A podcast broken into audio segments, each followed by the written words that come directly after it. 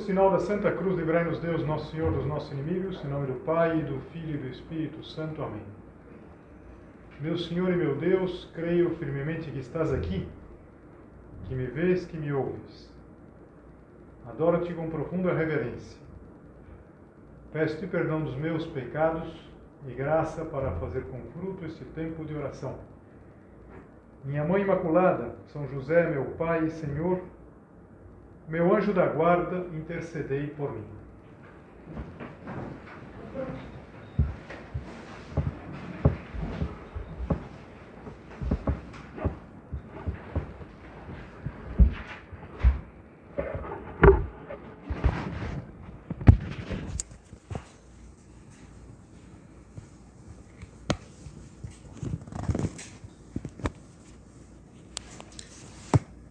Festa que nós celebramos hoje, ela marca um ponto final em todo o itinerário, o itinerário da cronologia da igreja.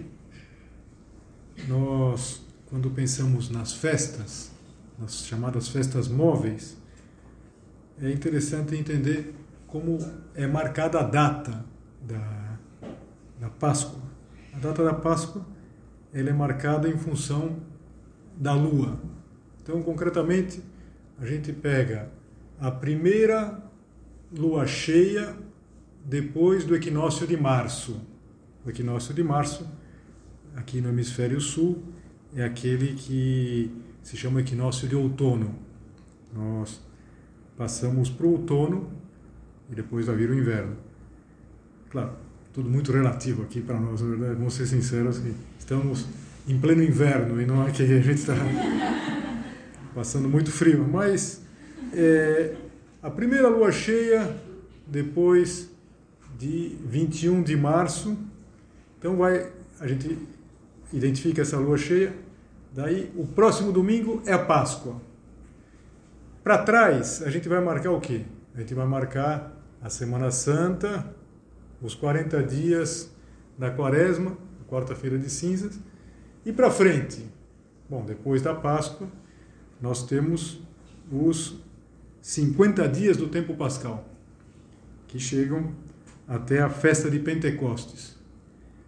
Mas mesmo terminado o ciclo pascal, existem algumas festas atreladas com esse cálculo. No domingo seguinte ao domingo de Pentecostes, nós celebramos a Santíssima Trindade. Na quinta-feira, depois da Santíssima Trindade, nós celebramos a festa de Corpus Christi. E depois, na outra semana, na sexta, hoje, a gente celebra a festa do Sagrado Coração de Jesus. Então, se a gente fosse pensar assim, é um itinerário que começou lá na quarta-feira de cinzas, nos acompanhou na quaresma, no tempo pascal e depois nessas festas que estão ligadas com a festa da Páscoa. Então hoje tem um sinal, tem um sentido de conclusão. E nada mais lógico, na verdade, que a gente conclua todo esse ciclo olhando para o coração de Jesus, olhando para o amor com que Deus nos amou, porque Deus nos amou com um coração humano, um coração de carne, um coração que pulsa em tudo igual ao nosso, exceto, evidentemente, no pecado. Então, a festa do Sagrado Coração, a gente pode pensar, sem medo de exagerar, que é a festa do amor. É a festa do amor de Deus por nós. É a festa que nos faz considerar como nós somos importantes para Deus Nosso Senhor. Como Ele nos amou. E de fato, quando se pensa num ícone para esse para essa festa, nós sempre imaginamos aquelas representações, talvez na sua casa haja uma representação do Sagrado Coração de Jesus.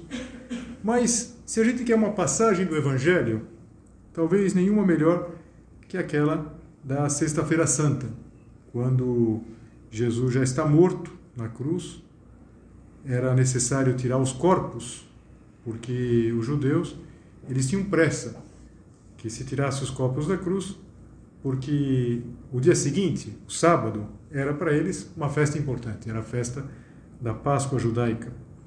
Então, eles quiseram apressar a morte dos crucificados. Às vezes, os crucificados ficavam dias na cruz.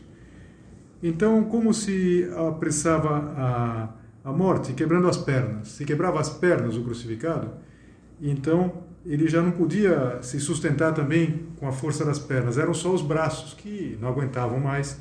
Ele não conseguia erguer o corpo, erguer o corpo para respirar e morria. Então, São João, que era é testemunha, foi testemunha ocular de tudo isso, ele contava que os soldados romanos vieram, quebraram as pernas dos outros dois eh, condenados, que estavam com Jesus, mas quando chegaram em Jesus, como viram já morto, não lhe quebraram as pernas. Porém, um dos soldados abriu-lhes o lado com uma lança. Imediatamente saiu sangue e água. Aqui são esses poucos versículos de São João, do capítulo 19, mas fala muita coisa aqui. São João está, em primeiro lugar, dando com força de testemunho. Mas ele fala que saiu sangue e água. Evidentemente, é uma explicação de quem vê de fora.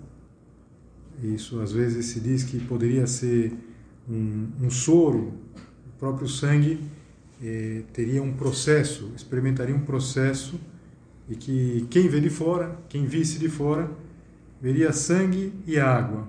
Mas seja qual for a explicação, alguns pensam que seria é, alguma coisa é, derivada dos próprios sofrimentos de Jesus. O fato é que São João, que viu aquilo, viu que saiu sangue e água.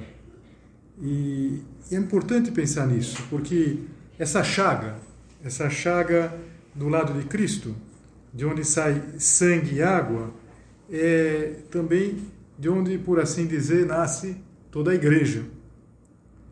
Ele usou a palavra é, abriu. O soldado abriu. Não falou que feriu, não falou que é, furou, abriu. Como se fosse uma porta, como se fosse um portal, de onde manam, de onde brotam todos os sacramentos. E São João, depois de contar isso, ele diz assim: que o que ele viu se passou exatamente como ele estava dizendo, porque o seu testemunho é verdadeiro. E aqui é uma série de elementos importantes. Em primeiro lugar, alguém poderia se perguntar: mas por que esse gesto de, com uma lança, ferirem um corpo que já está morto? Pode parecer alguma coisa de, sei lá, de crueldade, mas não era necessário ter a certeza de que aquela pessoa estava, de fato, morta. Como se faz quando existe uma execução, um fuzilamento. Depois que a pessoa está caída lá, então se vai dar um último tiro. É um tiro para ter a certeza que aquela pessoa já não vive. Então, os soldados romanos estavam acostumados a fazer isso. Eles vinham com uma lança, imagina que o crucificado está erguido, de baixo para cima passa é, digamos assim, por baixo das costelas, vai e fere o coração. Então, se eventualmente aquela pessoa ainda vivesse, aquilo já tira qualquer possibilidade. Cristo já estava morto na cruz. Mas então se faz essa ferida, mas que São João não usa a palavra feriu, ele usa a palavra abriu. E, e tem uma série de outras, outros elementos aqui que ele apresenta. Por exemplo, que não se quebrou nenhum dos ossos, porque a lei ela prescrevia que o cordeiro pascal ele dele não se deveria quebrar nenhum dos ossos. E Jesus Cristo é o verdadeiro cordeiro. O verdadeiro cordeiro é Cristo, o cordeiro de quem é, vai vir toda a salvação. Cordeiro, a vítima pascal que se mola pela salvação de todos nós e que foi trespassado são José Maria, numa homilia muito bonita na festa de hoje, é, ele dizia assim: Jesus na cruz, com o coração trespassado de amor pelos homens, é uma resposta eloquente, as palavras são desnecessárias, à pergunta sobre o valor das coisas e das pessoas. Valem tanto os homens, a sua vida e a sua felicidade, que o próprio Filho de Deus se entrega para os redimir, para os purificar para os elevar. Então, essa festa de hoje, a festa do Sagrado Coração nos situa nesse momento da paixão do Senhor e nos ajuda a penetrar nesse mistério de amor. Quanto Deus nos amou. E claro, é, como contrapartida, o quanto nós devemos amar. São dois aspectos que estão intimamente unidos. Quanto mais nós nos sentimos amados, mais nós sentimos a necessidade de amar, de corresponder e também de desagravar, ou seja, de pedir perdão pelos nossos pecados. A festa de hoje, olhar para o coração de Jesus, nos faz pensar quanto nós valemos para Deus, quanto Ele nos amou. Uma santa do século XIII, dos anos 1200, Santa Ângela, que ela teve uma vida bastante, bastante de pecado, uma vida errada, mas essa mulher se converte e depois se transforma numa grande mística. E numa revelação privada a essa mulher, é, Jesus Cristo disse assim: Eu não te amei de brincadeira. É interessante a gente pensar nisso. Pensar que Nosso Senhor diz para você, diz para mim: Eu não te amei de brincadeira.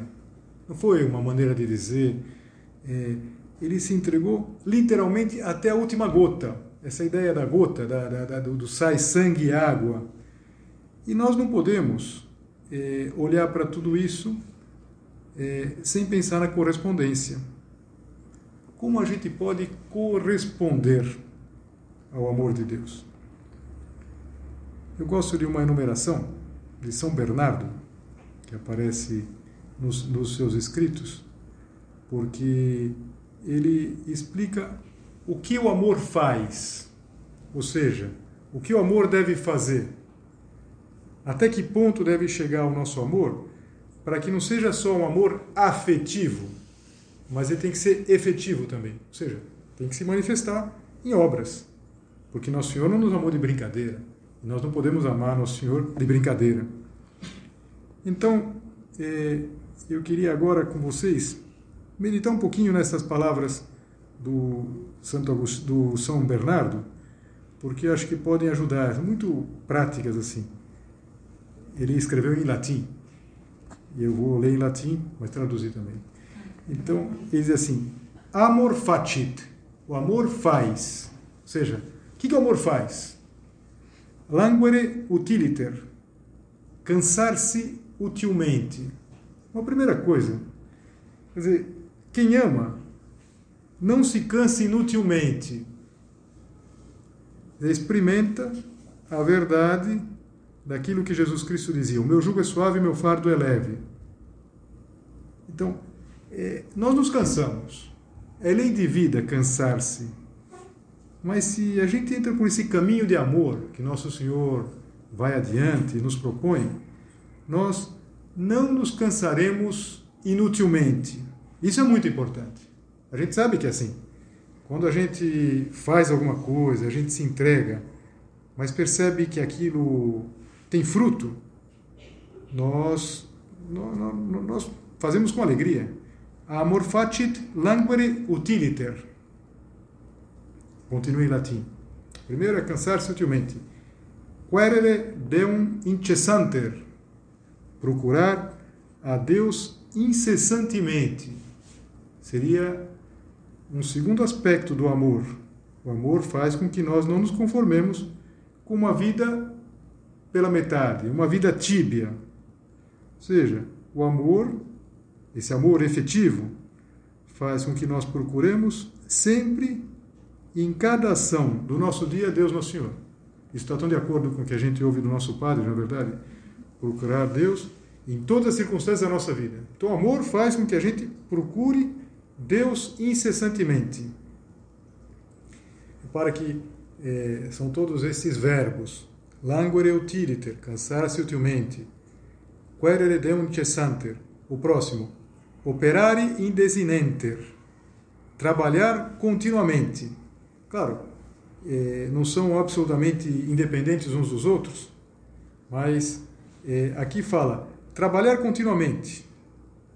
Uma luta prática uma luta concreta, uma luta com propósitos concretos. porque senão nós estaríamos fazendo o que nosso Senhor dizia: dizer Senhor, Senhor, mas não fazer a vontade de Deus. Então, esse é um aspecto, o aspecto de trabalhar continuamente.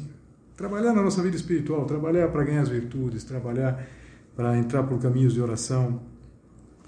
Amor facite, sustinere infatigabiliter, resistir infatigavelmente. O amor verdadeiro, mais do que brilhante, ele é forte. O amor é forte como a morte.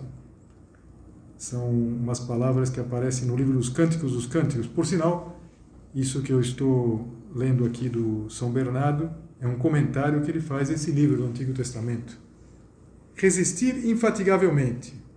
Aqui eu acho que é uma coisa importante, porque é, às vezes a gente imagina, importante é suportar, é, aguentar. Não, quem ama faz isso facilmente.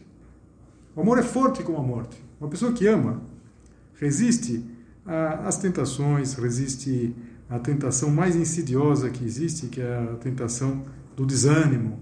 Então, amar é importante. Apetere impacienter, desejar impacientemente. Essa é a impaciência boa dos santos, que sempre se apoia no amor. Se a gente reparar bem, o que São Bernardo ensina é como que uma escada. Quem se cansa, procura, trabalha, resiste, chega a ter sede de Deus. Então, repara, o amor não é uma questão de sentimentos, mas é uma questão de entrega. E uma entrega ao coração de Jesus. Depois, o próximo, a próxima frase diz assim: correre velociter. Correr velozmente. Uma pessoa rápida. Interessante que amor, um dos verbos que se pode utilizar é o verbo diligo, dirigere, que está relacionado com diligência, que é rapidez. Uma pessoa que ama é rápida. E pelo contrário, uma pessoa que ama pouco, uma pessoa lenta, lenta, faz as coisas em câmera lenta, faz as coisas de má vontade. Então, a gente pode se examinar, será que eu, a minha vida espiritual não podia ser um pouquinho mais veloz? Curre velociter. Amor, quer dizer, quem, quem ama tem pressa. Audere vehementer. Ousar veementemente. Aqui a gente também pode pensar como a gente anda de audácia. É próprio de um filho de Deus, tem uma audácia, querer fazer coisas, querer fazer coisas grandes para Deus. Stringere inamissibiliter, unir-se inseparavelmente. Aqui a gente pode pensar na possibilidade maravilhosa que a gente tem de unir-se quando a gente recebe nosso Senhor na Eucaristia. Unir-se para sempre. A gente quer isso, por exemplo, no que se refere a viver em estado de graça. Quero viver para sempre na graça de Deus. Eu não quero perder por nada desse mundo. Ardere suaviter. Queimar suavemente. Eu não sei se você, é, quando viu pela primeira vez, eu me lembro que a primeira vez que eu vi uma representação do Sagrado Coração, me chamou a atenção, assim, porque é um coração pegando fogo, na é verdade. Então, esse coração ardente, esse coração que queima sem se consumir. A gente lembra um pouquinho do Antigo Testamento, lá do livro do Êxodo, foi aquilo que a, a, atraiu a atenção do Moisés. Ele via uma, um arbusto que queimava sem se consumir. Dizer, o nosso amor, ele não pode se extinguir. Ele tem que ir queimando suavemente, mas ao mesmo tempo de uma maneira que, que, que não apague. O nosso amor não pode apagar. Na verdade, não pode apagar, não pode apagar qualquer vento. E de fato, a sabedoria popular, a poesia, tantas vezes fala disso, que o, o amor, o amor quando ele é verdadeiro, ele o vento, por exemplo, ele não apaga, ele atiça. Pensa que se você sair com uma vela, uma vela pequenininha, acesa na rua, quando você der o primeiro passo para fora, já apaga. Qualquer, sempre tem um, um uma, uma corrente de ar. Mas se é um incêndio, o vento, ele vai atiçar o fogo. Então, querer que a gente, nosso, nosso, o nosso amor seja um fogo ardente. O próximo, a próxima expressão, esse próximo infinitivo aqui, ele é bastante interessante assim. Assimilar e totaliter. Assimilar totalmente. De certa maneira, já está falando do final, porque o termo do caminho é o céu. É se quando nós seremos uma só coisa com Deus Nosso Senhor. Mas é um processo que já começa aqui. E da mesma forma como Nosso Senhor nos ama com um coração de carne, nós também temos que amar Nosso Senhor é, com o único coração que a gente tem. Interessante isso, na verdade. A gente tem o mesmo coração para querer bem as pessoas aqui da Terra, para querer bem é, os nossos pais, vários de vocês, para ter um amor humano. E esse amor que a gente dá também a Deus Nosso Senhor. É com esse único coração. E é maravilhoso que Nosso Senhor nos tenha amado assim. Ele entende aquilo que vai no nosso coração. Tem uma, um número do Catecismo da Igreja Católica, que é o número 478. Na verdade, ele está citando uma encíclica do Papa Pio XII, diz assim: Jesus conheceu-nos e amou-nos a todos durante a sua vida, sua agonia e paixão, e entregou-se por cada um de nós. O Filho de Deus amou-me e entregou-se por mim. Então, a primeira ideia, quer dizer, quando a gente pensa no coração de Cristo, quando a gente pensa no amor de Cristo, não é um amor genérico, não é um amor que se é, projeta para toda a humanidade, para nós que viríamos depois, amou cada um de nós. Esta, esta última frase aqui é de São Paulo aos Gálatas. Amou-me, entregou-se por mim. Dizer, Nosso Senhor amou você, amou a mim, mesmo que a gente viesse 20 séculos depois, não importa. Por essa razão, o Sagrado Coração de Jesus, traspassado por nossos pecados e para nossa salvação, é considerado o principal sinal e símbolo daquele amor com o qual o Divino Redentor ama ininterruptamente o Pai Eterno e todos os homens. Como Deus nos ama, na verdade. E como é importante que a gente queira amar, que a gente tenha esse desejo de amar. Mas a festa do Sagrado Coração, ela também nos fala de reparação. A própria origem da da festa, da solenidade, tem esse significado. A devoção ao coração transpassado de Jesus é muito antiga na igreja. Já vários santos eh, tiveram essa, essa devoção, mas o grande impulso para essa devoção vem no século XVII, a Santa Margarida Maria. Santa Margarida Maria, que teve umas aparições e que Nosso Senhor disse aquelas palavras que tantas vezes nós já teremos ouvido.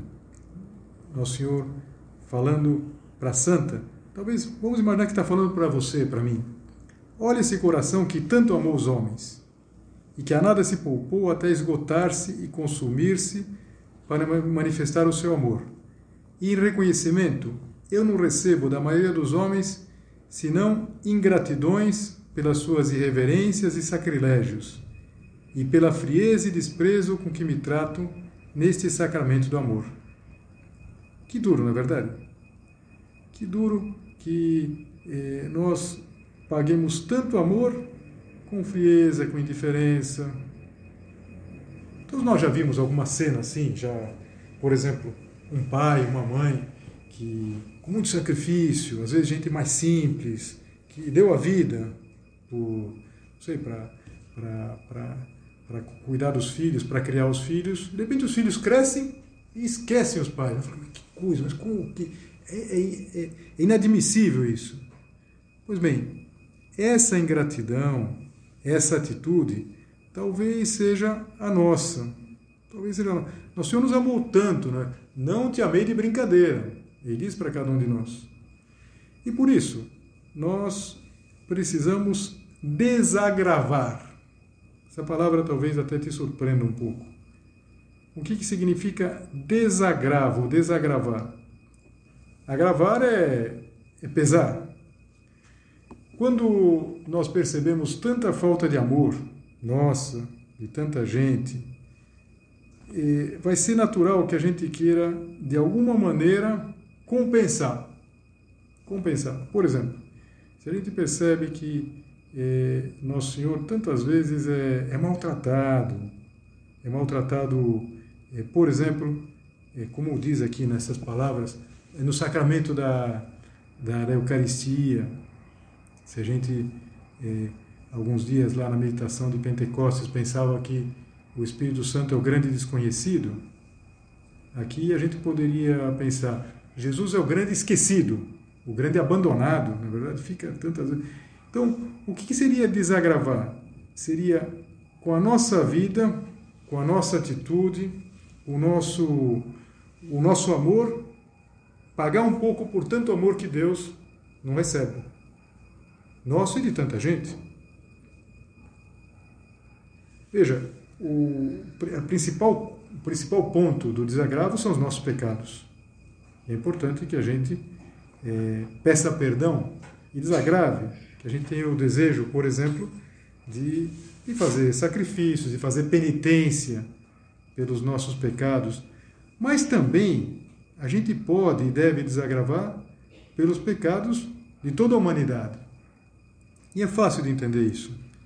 É fácil de entender é, por exemplo, se nós estivéssemos andando com a nossa mãe na rua, nós, é, sei lá, você está andando com a sua mãe e de repente passa um, um energúmeno de carro e xinga a sua mãe e passa. O que, que você vai fazer? Talvez se ele parasse no próximo sinal, você ia lá e, e arrebentava a cara dele. Mas, mas ele passou, vai. Ele passou e já então a primeira preocupação, e até antes de tentar tirar satisfação com uma pessoa tão, tão tola assim, você fala, mãe, não liga, pelo amor de Deus, mãe, não esquece isso daí, ele não falou nada, mãe, eu estou aqui do lado da senhora. Claro, claro, é o desagravar. E a gente pode desagravar. Sim, quando a gente percebe alguma coisa, quando a gente lê o jornal, tantas coisas, na verdade, desagravar. Desagravar não é nós nos sentirmos melhores do que ninguém, mas é tentar dar um pouco de amor a esse coração que se entrega tanto e que em troca recebe o que? Frieza. Muito importante isso. É interessante que todos os santos eles tiveram esse olhar, esse desejo de desagravar. Então, ficam essas duas ideias: amar amar de verdade, que o amor seja afetivo, mas efetivo. Com todas aquelas manifestações que a gente via no trecho que eu citei do São Bernardo, e também que esse amor nos leve a desagravar por tantos pecados, nossos em primeiro lugar e de toda a humanidade. Eu comecei a meditação dizendo que eh, hoje fechava um ciclo, um ciclo temporal, um ciclo dessas festas que são marcadas em função da data da Páscoa. Mas na verdade, teria que dizer que acaba amanhã. Por quê? Porque sempre, depois dessa grande solenidade do Sagrado Coração, no dia seguinte, que é um sábado, o Sagrado Coração sempre é uma sexta, nós comemoramos o Imaculado Coração de Maria.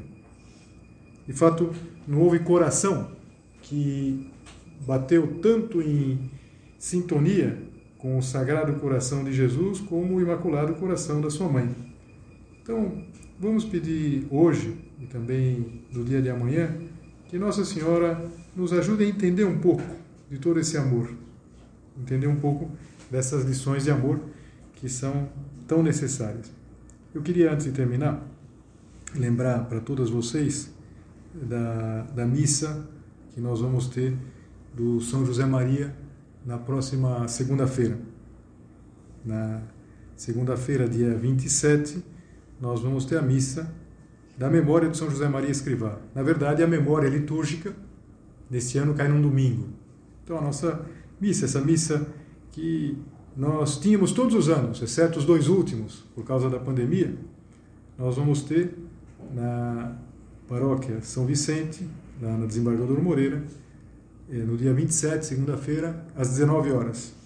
E é sempre uma oportunidade muito boa para a gente ir colocar os nossos pedidos para São José Maria, para a gente, eh, de alguma maneira, participar de toda essa, essa festa, é uma festa de família, afinal de contas, a obra é uma família, e também tantas vezes é uma ocasião apostólica. Quem sabe para você convidar os pais, convidar os irmãos, algumas de vocês convidarem um namorado, e é uma ocasião maravilhosa. Vale a pena a gente ter isso presente. Vai ser uma concelebração, vai ser na, na paróquia, e, e é, é uma ocasião muito boa. Então, queria lembrar todos vocês, imagino que todas já estão sabendo, já estavam sabendo, mas vale a pena ter presente. Quem que eu poderia convidar? E às vezes, mesmo depois de já ter feito os convites, é, repassar um pouquinho, falar, tia fulana, ou então aquela colega, aquela amiga, aquela colega de faculdade, sem dúvida pode ser uma ocasião de apostolado e a gente pode pedir a São José Maria, terminando a nossa oração, que seja também para nós, para todos nós, um momento de retomada, um momento de conversão.